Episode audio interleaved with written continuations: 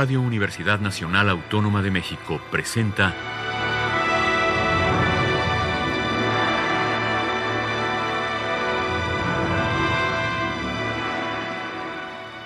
Hacia una nueva música.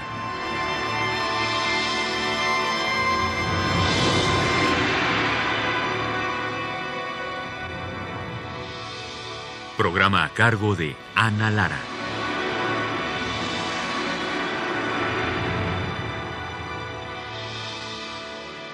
Muy buenas tardes, bienvenidos hacia una nueva música. Para mí es siempre un enorme placer tener aquí en cabina a Ricardo Gallardo. Bienvenido, mi queridísimo Ricardo. Hola Ana y buenas tardes a todos. El día de hoy vamos a escuchar música de Tambuco, este ensamble que tiene ya muchísimos años. ¿Cuántos? 26 años. Increíble. 26 años y prácticamente, bueno, de los cuatro, tres han sido los fundadores y... Tres fundadores y el miembro más joven, que es Miguel, tiene 13 años. Entonces él es reciente. pues sí, la mitad de, la, vida de, Tambuco, está genial. Bueno, Ricardo, ustedes em, bueno, han viajado por todo el mundo, han grabado muchísimos discos, pero me llama sobre todo la atención del disco del que vamos a hablar el día de hoy, que se llama Smell of the Earth, no solamente por el repertorio, sino también por la manera como está grabada. Platícanos de este proyecto. Bueno, este es el segundo álbum que hacemos con un sello discográfico japonés, con el cual trabajamos muy a gusto. El sello es Meister Music.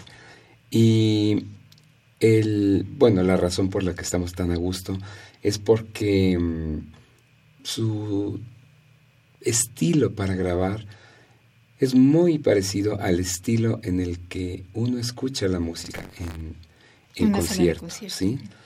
Eh, no existen, para empezar, no existen mezclas posteriores, es decir, la postproducción es mínima porque va eh, directo del disco duro a la, a la prensa, por así decirlo, final, aunque en el concepto de prensa ya no existe, porque no hay nada que se prense. Em, o sea, ya en realidad nada de lo que hablábamos existe, ¿no? Estábamos también hablando de los, ya no va a haber, ya no hay discos, ya no hay mezcla, ya no hay este. Sí, en este caso creo que es para bien y regresar a una simplicidad. Es decir, estos eh, álbums fueron grabados con dos micrófonos exclusivamente. Y, estos micrófonos graban no solamente eh, a, los instrumentos y los músicos que los ejecutan, sino también graban el sonido de la sala de conciertos donde se graba. Es un sello especializado en grabaciones en vivo. Y estas ciertamente eh, son grabaciones, aunque no son estrictamente en vivo, es decir, que se escuchan los aplausos, son de una sola toma que se hizo de la ejecución en concierto. Posteriormente nos quedamos a hacer eh, pequeños parchecitos en partes que considerábamos que valía la pena tener una segunda toma y que se pudieron o no utilizar eh, después, ¿no? Pero realmente nosotros somos eh, muy partidarios de las tomas únicas y no de estar construyendo estos Frankenstein, que del compás 1 al 25 y del 26 al 30 y este, este sello está especializado en percusiones porque yo sé que lo más difícil para grabar para cualquier ingeniero son justamente las percusiones. No, es un sello que graba música clásica en general eh, y las percusiones siempre a los ingenieros de, sonido, a los ingenieros de grabación, ves como cuando van a grabar percusiones les empiezan como a brillar las orejas, ¿no? Uy, qué reto. Les encanta el reto de las sonoridades tan dispares de las percusiones, ¿no? Un, tambor no tiene nada que ver con la sonoridad de un vibráfono. Entonces, grabarlos juntos y en estas circunstancias donde no hay un micrófono dedicado a cada instrumento, aquí el balance lo hace el músico, por ejemplo. Eh, bueno, como, lo hace, como lo haces en concierto también. Exactamente.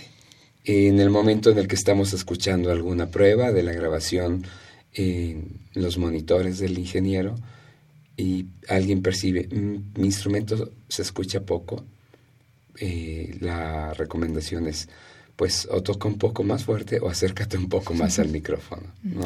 Bueno, ¿por qué no empezamos a escuchar la primera pieza que es un clásico de Steve Reich? Cuéntanos de esta pieza. Bueno, es Nagoya Marimbas. Eh, a finales de los, de los años 80, Steve Reich fue invitado eh, por eh, Nagoya Music College. Es, es una escuela de música impresionante, algo equivalente, yo siempre digo, que es como un Juilliard japonés. Es, eh, eh, muy grande esta escuela y ellos comisionaron a Steve Reich para componer una pieza para dos marimbas. Y él decidió hacer esta pieza utilizando sus técnicas de contrapunto rítmico conocidas por muchos. y y además utilizando Steve Reich es un compositor que utiliza muchos lenguajes modales, ¿no? Y aquí venía como anillo al dedo que se inspiró en escalas japonesas para construir esta pieza que es un contrapunto entre dos marimbas que se van persiguiendo todo el tiempo, ¿no? Parece como si un espejo te va persiguiendo. Entonces, eh, esta es la pieza con la que empezamos. Y, por supuesto, la interpretación está a cargo de Tambuco, ensamble de percusiones que está integrado por Ricardo Gallardo, por Raúl Tudón, Alfredo Bringas y Miguel González.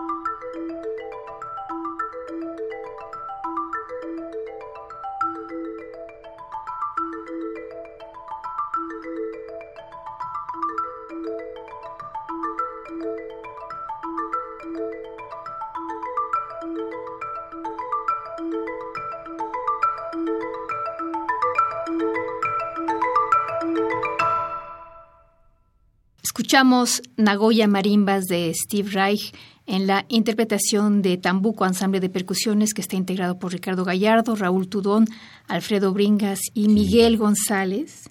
Eh, estamos esta tarde platicando con Ricardo Gallardo y escuchando este disco que se llama Smell of the Earth, que pues, yo tengo aquí el disco físico, pero me imagino que se puede conseguir en, internet por streaming. De hecho, Japón es el único lugar que sigue imprimiendo el disco físico. El consumo de CDs en Japón todavía es muy fuerte. Todavía existe Tower Records en Japón, por ejemplo. Y el resto del mundo es por descargas. Y entran directamente a... A todos los sitios eh, habituales de descargas, ¿no? Bueno, pues es Smell of the Earth de Tambuco. La siguiente obra que vamos a escuchar se llama Rain Tree, una pieza maravillosa de Toru Takemitsu. Cuéntanos de esta pieza. Bueno, es eh, un buen ejemplo de lo que yo llamo el impresionismo japonés. Eh, la pieza fue inspirada por una novela del escritor eh, premio Nobel japonés Kensaburo Oe. y la, en esta novela se describe un árbol, me parece que es un árbol que existe en, en Hawái, que le llaman el árbol de la lluvia, porque la forma de sus hojas hay que hacer de cuenta que son como, como, la palma de tu mano viendo hacia arriba, como cuando vas precisamente a ponerle agua y no quieres que se caiga. Tienen esa forma las hojas, entonces eh, cuando llueve en la noche, este árbol acumula todo el agua de la lluvia y al día siguiente, cuando ya toda la tierra se secó, todos los otros árboles están secos, dentro de este árbol sigue lloviendo porque las hojas dejan caer gota a gota el agua que han acumulado desde la noche anterior. Entonces esta imagen muy bonita es lo que necesitaba Takemitsu para hacer dos piezas esta obra, que lleva un vibráfono solista, dos marimbas y varios crótalos que representan en la pieza el, caer de estas eh, gotitas, una a una. Y la otra pieza que él escribió fueron tres bosquejos acerca de Raintree. Pero bueno, esta es la pieza propia, Raintree.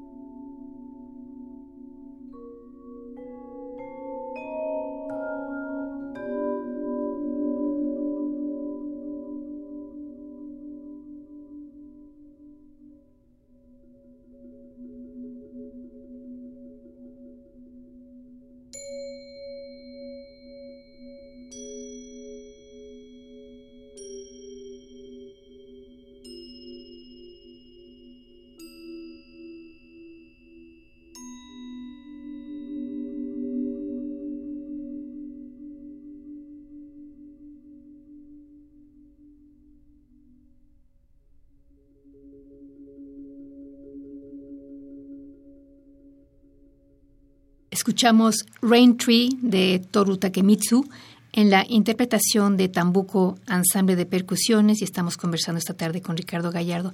Ricardo, ¿cómo te imaginas un programa de este tipo? O sea, ¿cómo decidiste las piezas que van a ir? Porque además la pieza que vamos a escuchar a continuación es de Héctor Infanzón, de este mundo, este, primero del minimalismo, del impresionismo japonés, como dices, vamos a, este, al jazz mexicano. En fin, ¿cómo haces un programa de, todo esto? ¿Cómo lo seleccionas? Es buena pregunta porque tiene muchas respuestas que no son fáciles de, de compaginar de reconciliar una con otra.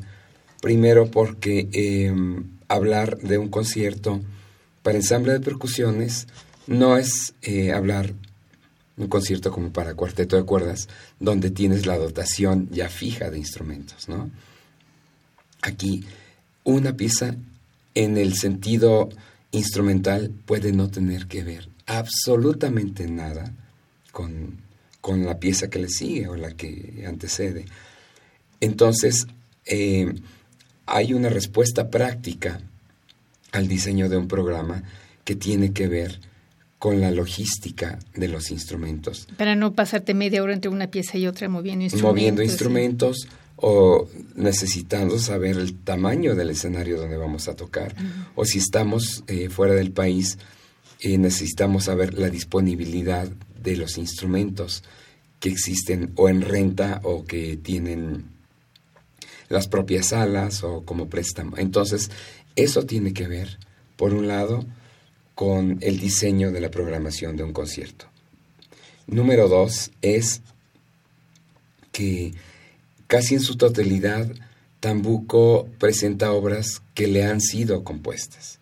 Para nosotros es muy importante la colaboración estrecha con los compositores para un propósito, que es la presentación de sus obras en concierto, el estreno y las subsecuentes interpretaciones.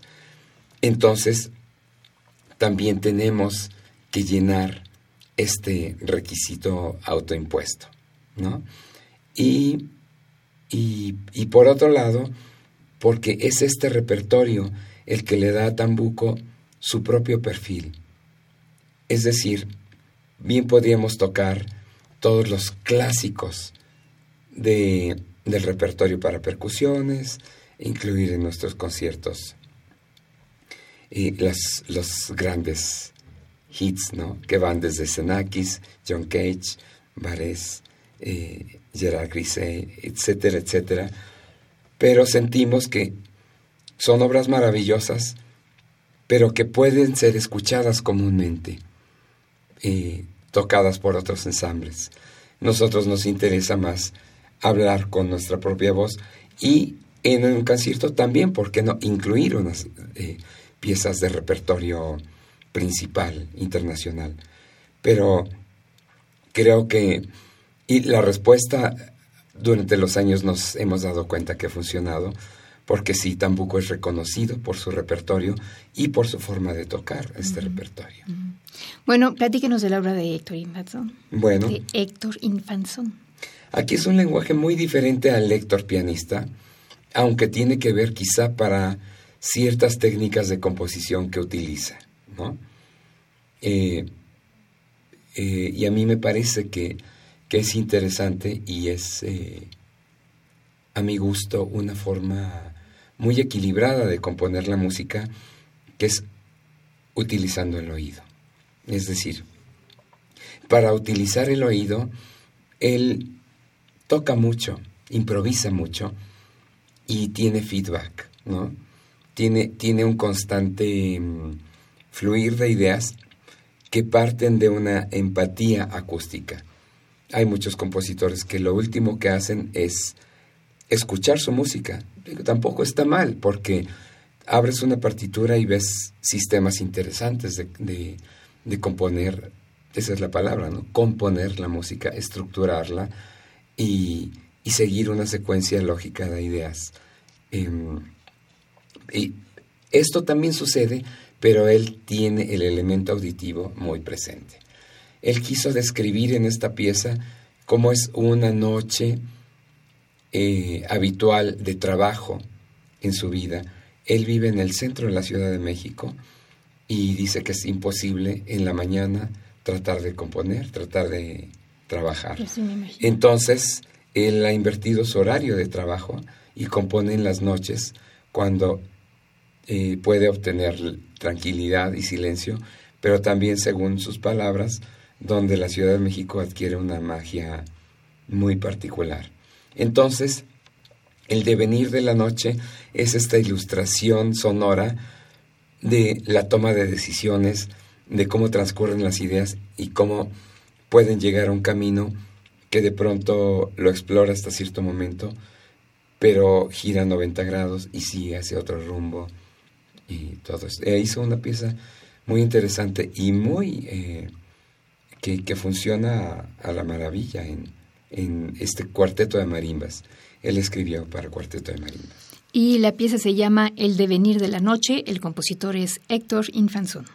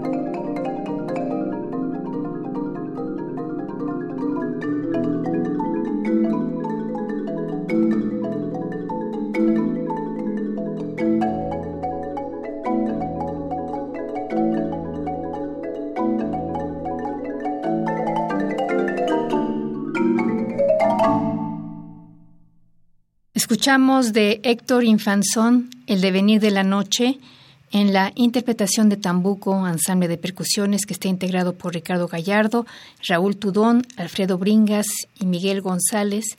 Y estamos platicando esta tarde con Ricardo Gallardo. Ricardo, ¿cuál es la siguiente obra que vamos a escuchar? La siguiente obra tiene una conexión contigo, Ana. ¿Cómo? sí. Eh, Matsuo Masataka es un compositor japonés. Eh, ya me acordé. Ya te acordaste, ya, ya te sonó, ya sabes por dónde viene. Sí.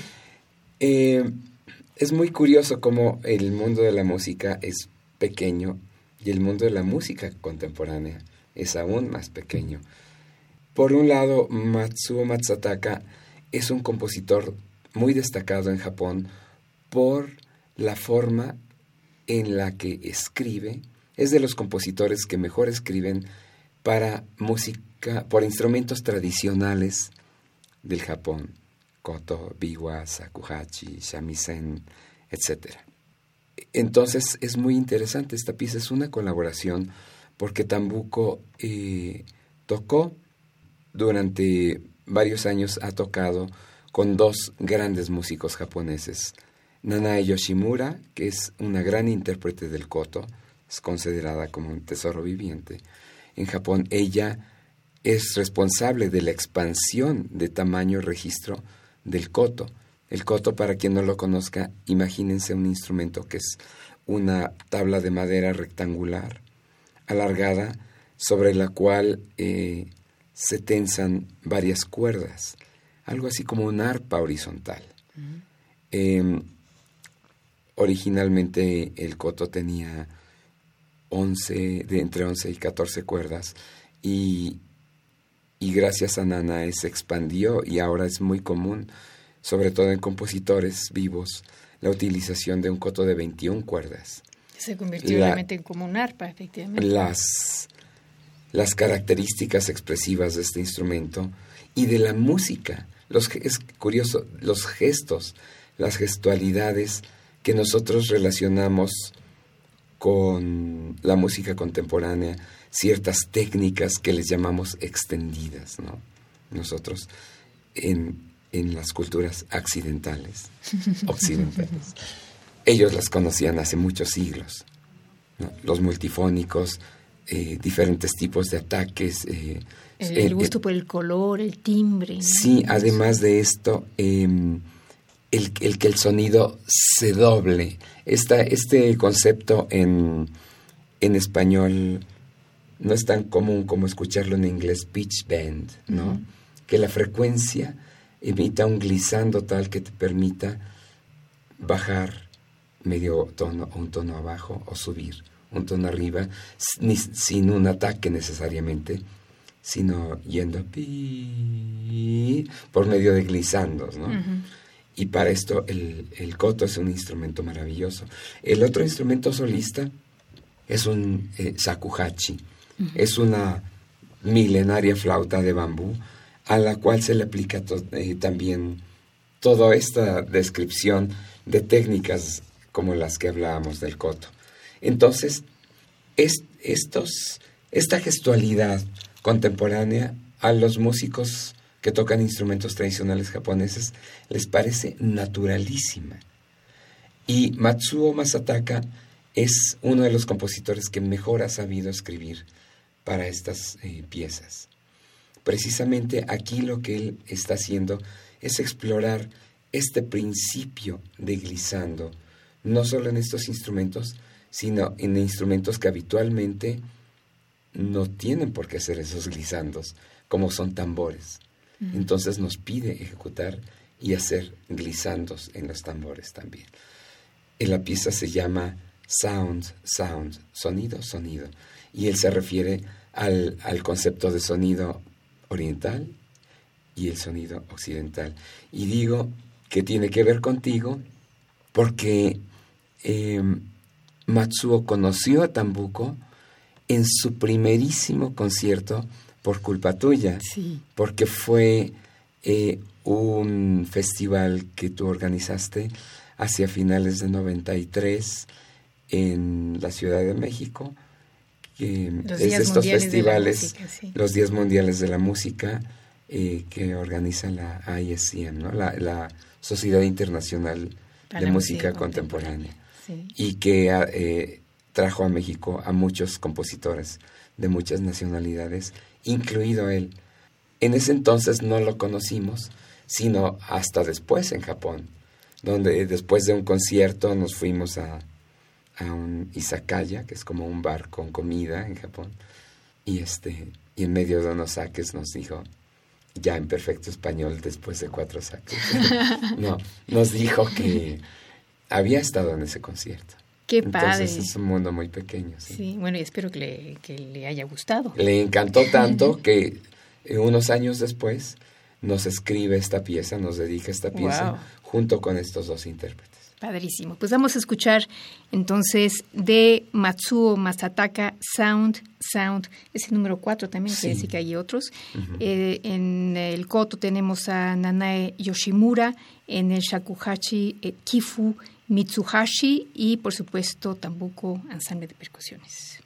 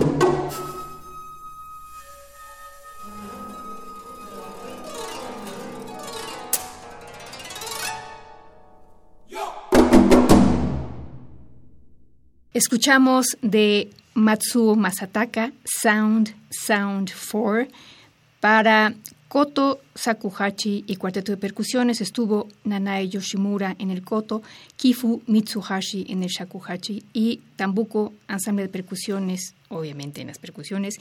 Y es la primera parte de un programa, los invitamos la próxima semana a escuchar la segunda parte de este maravilloso disco que se llama Smell of the Earth con Tambuco Ensemble de Percusiones. Estuvimos con Ricardo Gallardo. Gracias, Ricardo querido. Muchas gracias. En los controles técnicos estuvo Miguel Ángel Ferrini, en la producción Alejandra Gómez. Yo soy Ana Lara. Buenas tardes. Adiós.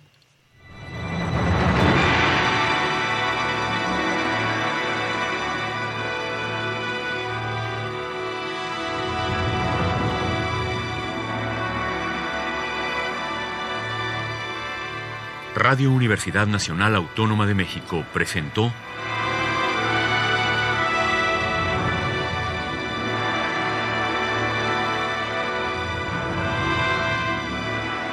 Hacia una nueva música.